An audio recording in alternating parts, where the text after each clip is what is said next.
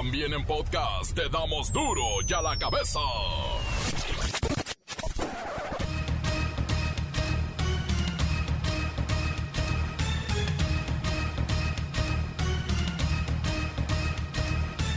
Lunes 16 de agosto del 2021 yo soy Miguel Ángel Fernández y esto es duro y a la cabeza sin censura.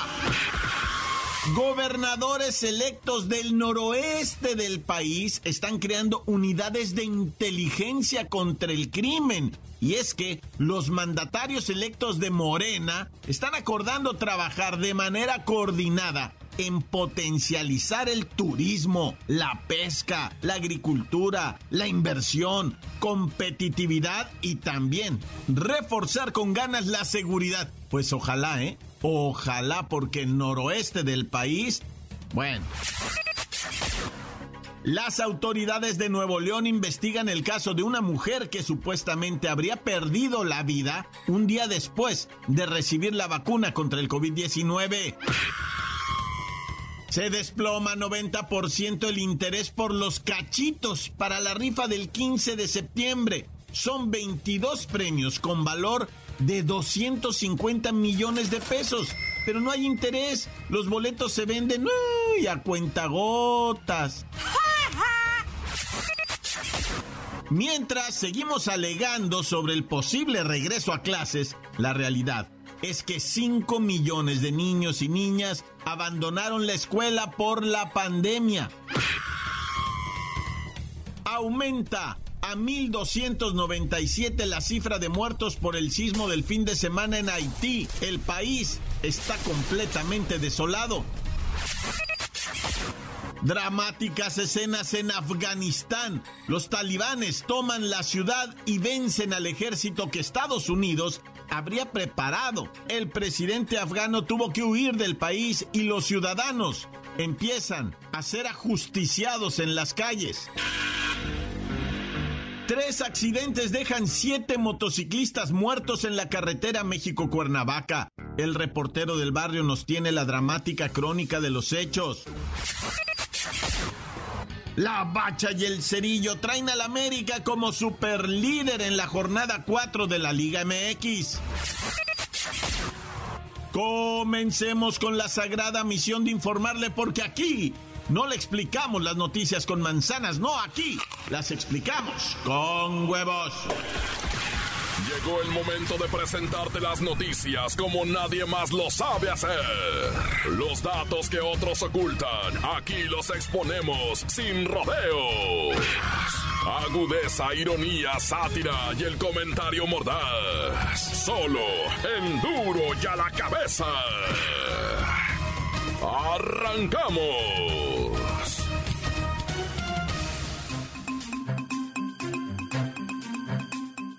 El gobierno de México continúa con la intención de convencer a la gente sobre el regreso a clases presenciales en septiembre y se dieron a conocer estadísticas preocupantes acerca de los efectos de la pandemia sobre los niños en edad escolar. Miren, vamos con Kerrika Wexler para que nos explique qué está pasando con nuestros niños y jóvenes en este entorno pandémico. Kerrika Wexler.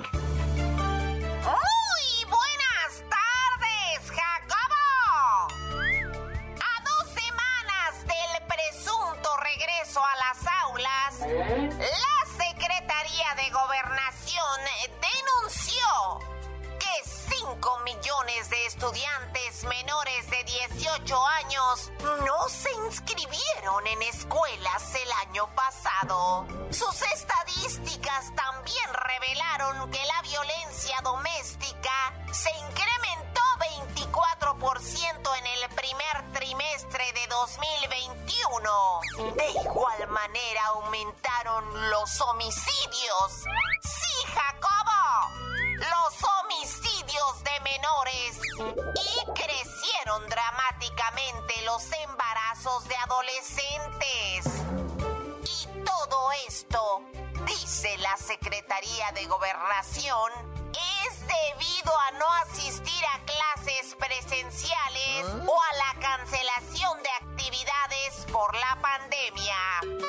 Es por esto que el gobierno Jacobo insiste en que los niños necesitan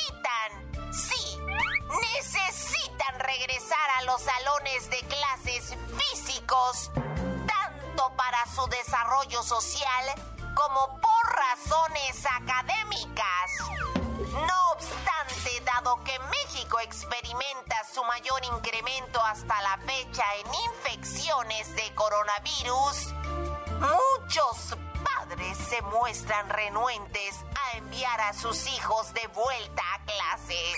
Repito, Jacobo, renuencia entre los padres y la gran mayoría no ve con buenos ojos que sus hijos regresen a las aulas.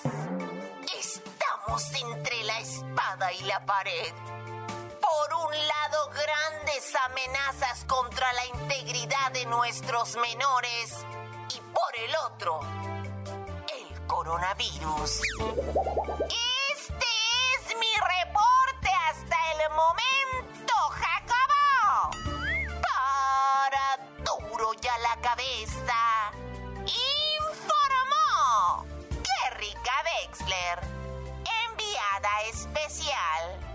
Gracias, Kerrika Wexler. La Secretaría de Educación Pública acordó con autoridades de los 32 estados que este próximo 30 de agosto comenzarían las clases de forma presencial, pero eso sí, de manera responsable y ordenada en los términos que dispongan las autoridades sanitarias y los distintos actores del sector educativo.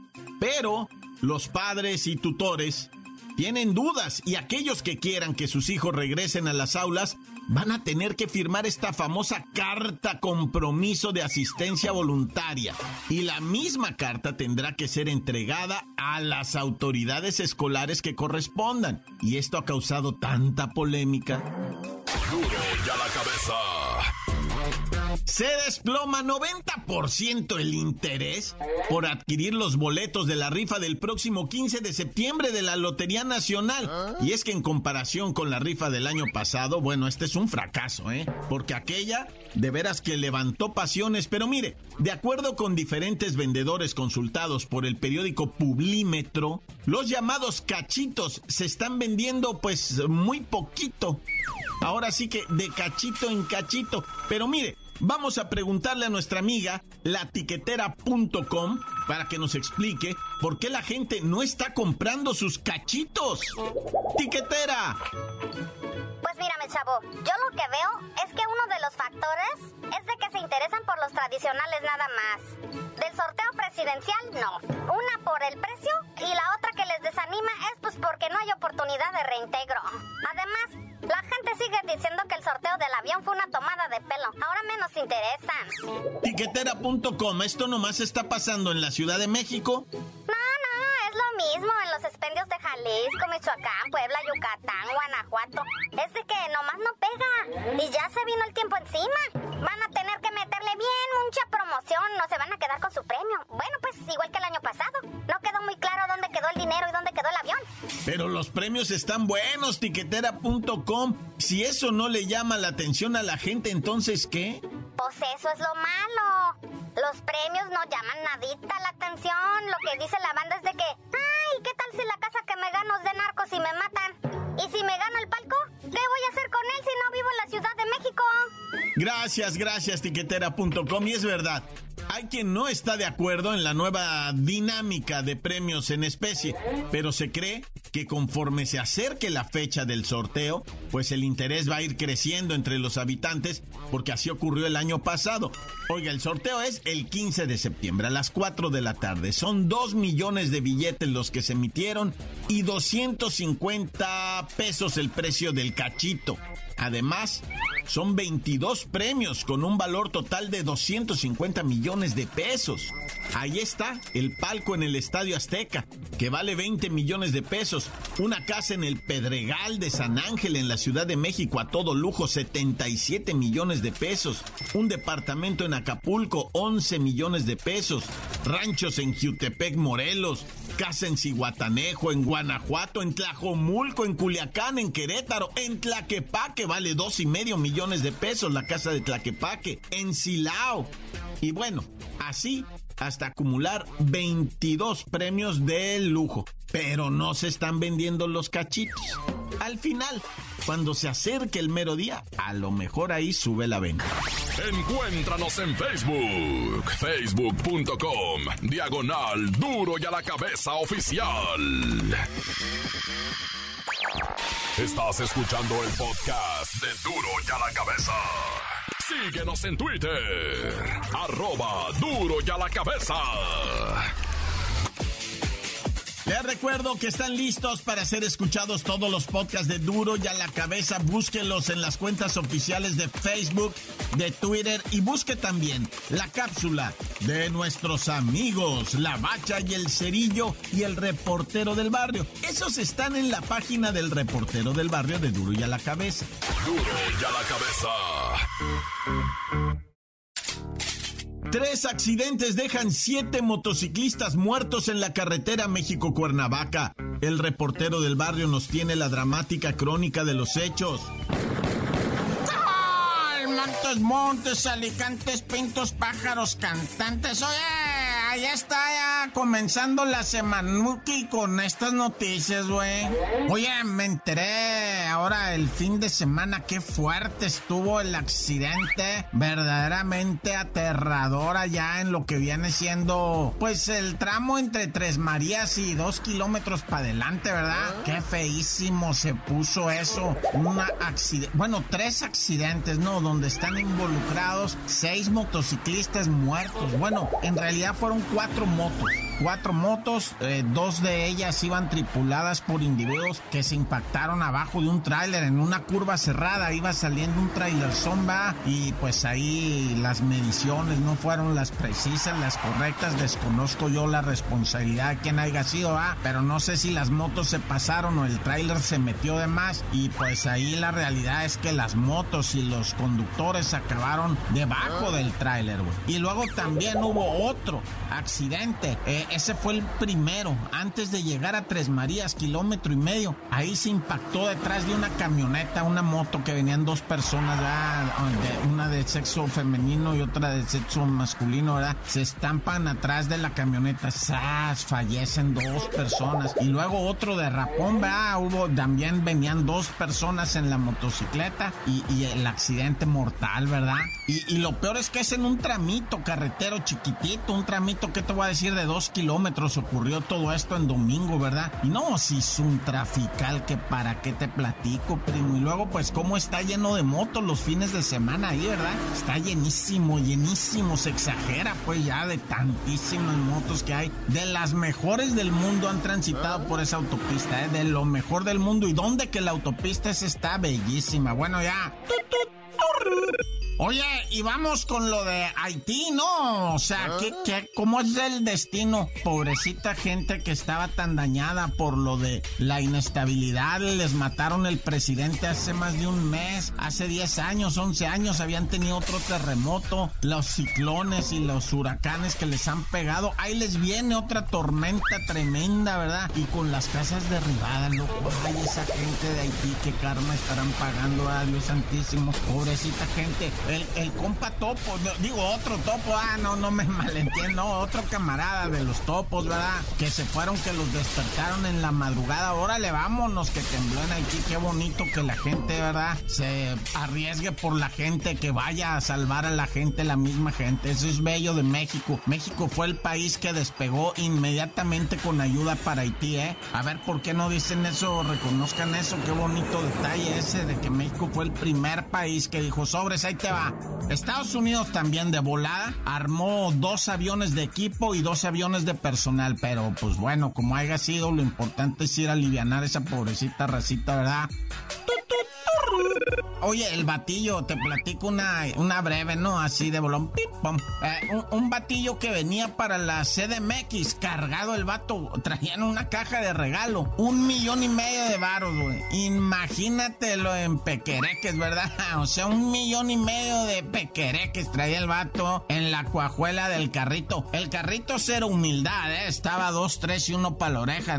Sí, sí, la neta le venía metiendo chancla machín el compirri y la piensa uno, dice, va, a ver, güey, si traes ilícito, ¿para qué vienes hecho la mocha? O sea, viene tendido el bandido y por la placa inmediatamente se dio tinta, le puso cola, lo torcieron, le pasaron báscula y ahí, ahí le hallaron el clavo. Pero es que era evidente, era un regalo, o sea, lo traía envuelto de regalo. Yo, ¿qué traes en el regalo? No, pues es para mi niña, dice la, espérame. Ah, es para tu hija, no, pa, así le digo yo a mi noviecita. Ah, o sea, no, eres casado, no, no, te, sí, también soy casado, dice, nomás no le van a decir a mi esposa. Bueno, total que el vato en realidad os traía esa feria ahí, a claveles, ay, compirri. No le hubieras metido tan macizo y te vas tranquilo sin que te hagan nada, nada, ya. Oye, ¿y te acuerdas? Bueno, no, no, no te vas a acordar, ¿verdad? En el año 2017 se hizo un escándalo porque allá en una carretera Papachuca a unas personas se les descompuso el carro y se pararon en la carretera a pedir ayuda y, alguien se paró ahí a pedir, sí, cómo no, nosotros los ayudamos, nada más que primero pues los vamos a asaltar, ¿verdad? Y se llevaron a la familia para adentro y violaron a una de las muchachas, ¿verdad? Y luego se dieron a la fuga. Bueno, pues agarraron a uno de los, ya después los lo agarraron, estaba en el bote, ya lo enjuiciaron al violador. Pues resulta que era policía de allá de Tlanalapa, ¿verdad? En activo además, era policía municipal de Tlanalapa y, además violador por las noches, ¿verdad? Cuando estaba Franco asaltaba caminos, violaba muchachas. Al vato le aventaron 54 años de cárcel, qué óvole, 13 años con 9 meses por violación agravada y 40 años, ¿verdad? 40 años por el asalto agravado y tiene que pagar todavía una feria, ¿verdad? De quién sabe qué, cuántos miles de pesos para aliviar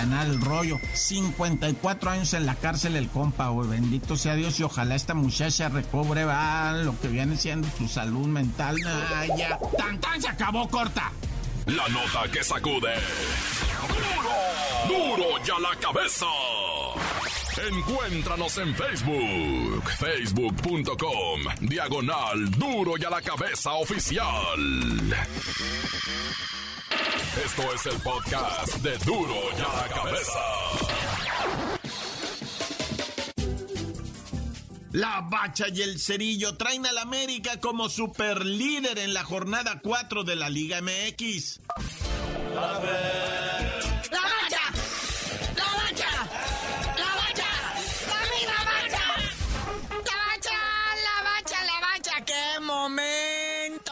viviendo en la Liga MX con las volteretas en el superliderazgo? Habrá quien piense que es temprano, pero ¿qué le hace? ¡Hay superlíder nuevo! Sí, poquito le duró el gusto al Toluca, vean, nomás tres semanas. Llegó la cuarta, ya se completó ahora sí la máquina del Cruz Azul, ya están ahora sí todos completitos. Y eso que no arrancaron de tiempo completo el Cabecita, Yoshimar Yotun, todos ellos, todavía no está Michu y Corona. Pero desde el minuto 5, papá, ya iban ganando 2 a 0. Y entonces la máquina me sienta en su realidad al Toluca, me lo baja al segundo lugar, pero el nuevo líder es el América después de ganarle 1-0 al Atlas. Y luego que el Atlas venía con todo, estaba en plena celebración de su 600 aniversario y todo el rollo, cuando de repente pues, se le aparece el ave, le hace la maldad, me lo deja fuera del camino de las victorias, de la cosa bonita. Pues eh, no pasa mucho así como que se va al sexto, séptimo lugar ahí empatado como con ocho que tienen siete puntos, pero ánimo mi Atlas. Oye, gol de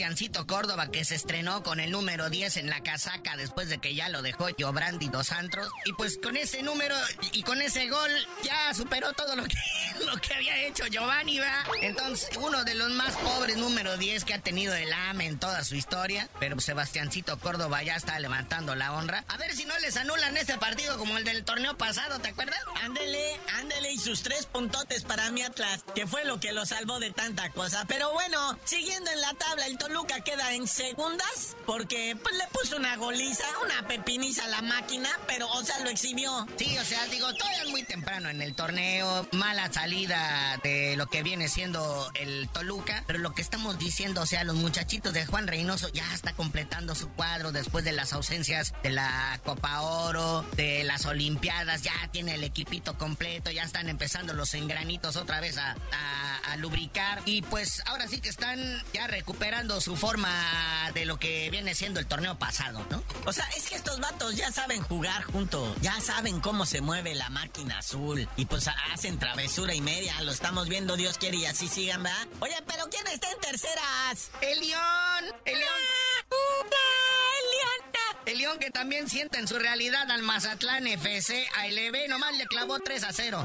Y pues ahí está el León también, otro de los contrincantes, ¿verdad? Otro de los equipos que pueden ser estelares en este torneo. En cuarto lugar, Rayados, también otro equipo que ya está funcionando bonito, del Vasco Aguirre, que le ganó 3-1 a los Tuzos del Pachuca, con dos goles del neomexicano Funes Mori, que ya supera la marca del Chupete Suazo, ¿verdad? Empató con un, con un gol de penalti y luego superó la marca al anotar su segundo gol. Que decían, vea, que ya desde el año pasado traía arrastrando esta rachita a Funes Mori de no anotar en la liga, ya que iba a romper el récord del chupete suazo, pero ya hasta esta jornada 4 se le hizo. Y pues felicidades, vea, Rogelio Funes Mori. Al paisano, felicidades al paisano. Bueno, ahí están los rayados en cuarto lugar. Ya dijimos el Cruz Azul que le atascó cuatro pepinos al Toluca. Se fue hasta el quinto lugar con siete puntos, al igual que el Atlas que fue sacudido por el AME también en sexto lugar con siete puntos. San Luis también perdió siete puntos. Y pues, ¿qué te voy a decir del Mazatlán? Ya se dijo que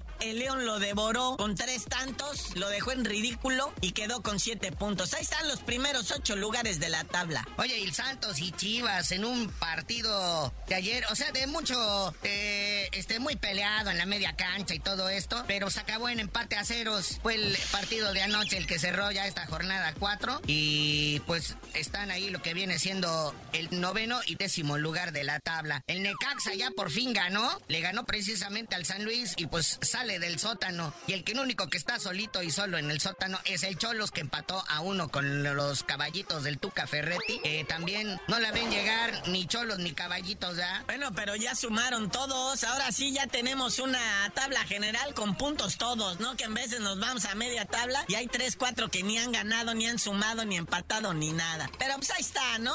O sea, en noveno Santos, en décimo Chivas, en onceavo Tigres, todos con cinco puntos. Y en doceavo, acuérdense que van a... O sea, ahorita se juega hasta los doce, ¿verdad? En la tabla. Ahí están los Tuzos con tres puntotes.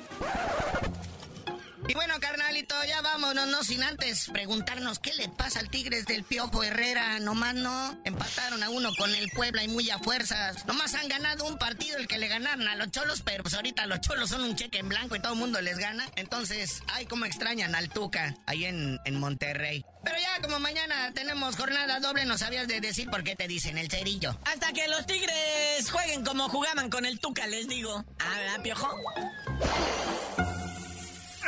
Por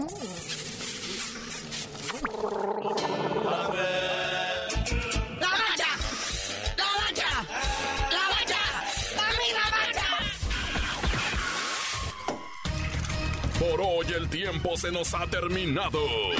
Le damos un respiro a la información, pero prometemos regresar para exponerte las noticias como son.